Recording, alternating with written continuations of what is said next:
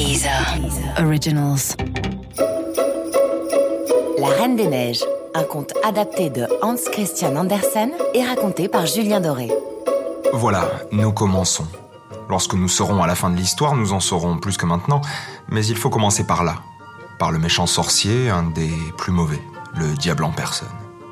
Un jour, il était de fort bonne humeur. Il avait fabriqué un miroir dont la particularité était que le bien et le beau, en se réfléchissant en lui, se réduisaient à presque rien, mais que tout ce qui était mauvais apparaissait nettement et empirait encore. Les plus beaux paysages y devenaient des épinards cuits, et les plus jolies personnes y semblaient laides à faire peur. Le diable trouvait ça très amusant. Tous ceux qui allaient à l'école des sorciers, car il avait créé une école de sorciers, racontaient à la ronde que c'est un miracle qu'il avait accompli là. Pour la première fois, disait-il, on voyait comment la Terre et les êtres humains sont réellement. Ils couraient de tous côtés avec leurs miroirs et bientôt, il n'y eut pas un pays, pas une personne qui n'eût été déformée là-dedans. Alors ces apprentis sorciers voulurent voler vers le ciel lui-même pour se moquer aussi des anges et de notre Seigneur. Plus ils volaient haut avec le miroir, plus ils ricanaient. C'est à peine s'ils pouvaient le tenir, et ils volaient de plus en plus haut, de plus en plus près de Dieu et des anges. Alors le miroir se mit à trembler si fort dans leurs mains qu'il leur échappa et tomba dans une chute vertigineuse sur la terre où il se brisa en mille morceaux. Que dis-je En des millions, des milliards de morceaux. Et alors, ce miroir devint encore plus dangereux qu'auparavant. Certains morceaux n'étant pas plus grands qu'un grain de sable voltigeaient à travers le monde, et si par malheur quelqu'un les recevait dans l'œil, le pauvre accidenté voyait les choses tout de travers, ou bien ne voyait que ce qu'il y avait de mauvais en chaque chose le plus petit morceau du miroir ayant conservé le même pouvoir que le miroir tout entier. Quelques personnes eurent même la malchance qu'un petit éclat leur sauta dans le cœur et alors c'était affreux. Leur cœur devenait un bloc de glace. D'autres morceaux étaient au contraire si grands qu'on les employait pour faire des vitres, et il n'était pas bon dans ce cas de regarder ses amis à travers elles. D'autres petits bouts servirent à faire des lunettes, alors tout allait encore plus mal, et dans l'air volaient encore quelques parcelles du miroir.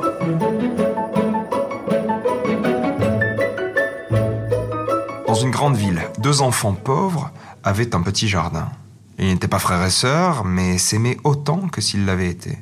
Lui s'appelait Kay et elle Gerda. Leurs parents habitaient juste en face les uns des autres. Il suffisait d'enjamber les gouttières pour passer d'un logement à l'autre. Les familles avaient chacune devant sa fenêtre une grande caisse où poussaient des herbes potagères dont elles se servaient dans la cuisine. Et dans chaque caisse poussait aussi un rosier qui se développait admirablement. Un jour, les parents eurent l'idée de placer les caisses en travers des gouttières, de sorte qu'elles se rejoignaient presque d'une fenêtre à l'autre et formaient un jardin miniature.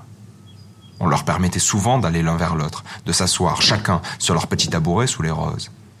Et ils ne jouaient nulle part mieux que là. L'hiver, ce plaisir-là était fini. Dehors, la neige tourbillonnait. Ce sont les abeilles blanches qui papillonnent, disait la grand-mère. Est-ce qu'elles ont aussi une reine? demanda le petit garçon. Mais bien sûr, dit la grand-mère. Est-ce que la reine des neiges peut entrer ici? demanda la petite fille. Elle n'a qu'à venir, dit le petit garçon. Je la mettrai sur le poêle brûlant et elle fondra aussitôt. Le soir, le petit quai grimpa sur une des chaises près de la fenêtre et regarda au travers. Quelques flocons de neige tombaient au dehors et l'un de ceux-ci, le plus grand, atterrit sur le rebord d'une des caisses de fleurs. Ce flocon grandit peu à peu et finit par devenir une dame vêtue du plus fin voile blanc fait de millions de flocons en forme d'étoiles. Elle était belle, si belle, faite de glace aveuglante et scintillante et cependant vivante. Ses yeux étincelaient comme deux étoiles. Mais il n'y avait en eux ni calme ni repos. Elle fit vers la fenêtre un signe de la tête et de la main. Le petit garçon, tout effrayé, sauta au bas de la chaise. Le lendemain fut un jour de froid clair, puis vint le dégel et le printemps. Cet été-là, les roses fleurirent magnifiquement. Les deux enfants se tenaient par la main. Ils baisaient les roses, admiraient les clairs rayons du soleil. Kay et Gerda étaient assis à regarder le livre plein d'images de bêtes et d'oiseaux. L'horloge sonnait cinq heures à la tour de l'église quand brusquement Kay s'écria Aïe, quelque chose m'a piqué au cœur et une poussière m'est entrée dans l'œil. La petite le prit par le cou. Il cligna des yeux. Non, on ne voyait rien. Je crois que c'est parti, dit-il. Mais ça ne l'était pas du tout. C'était un de ces éclats du miroir ensorcelé. Le pauvre Kay avait aussi reçu un éclat juste dans le cœur, qui serait bientôt froid comme un bloc de glace. Il ne sentait aucune douleur, mais le mal était fait. Pourquoi pleures-tu cria-t-il. Tu es laide quand tu pleures. Est-ce que je me plains de quelque chose? Oh, cette rose est dévorée par un ver. Regarde celle-là qui pousse tout de travers. Au fond, ces roses sont très laides. Il donnait des coups de pied dans la caisse et arrachait les roses. Kay, qu'est-ce que tu fais? cria la petite. Et lorsqu'il vit son effroi, il arracha encore une rose et rentra vite par sa fenêtre, laissant là la charmante petite Gerda.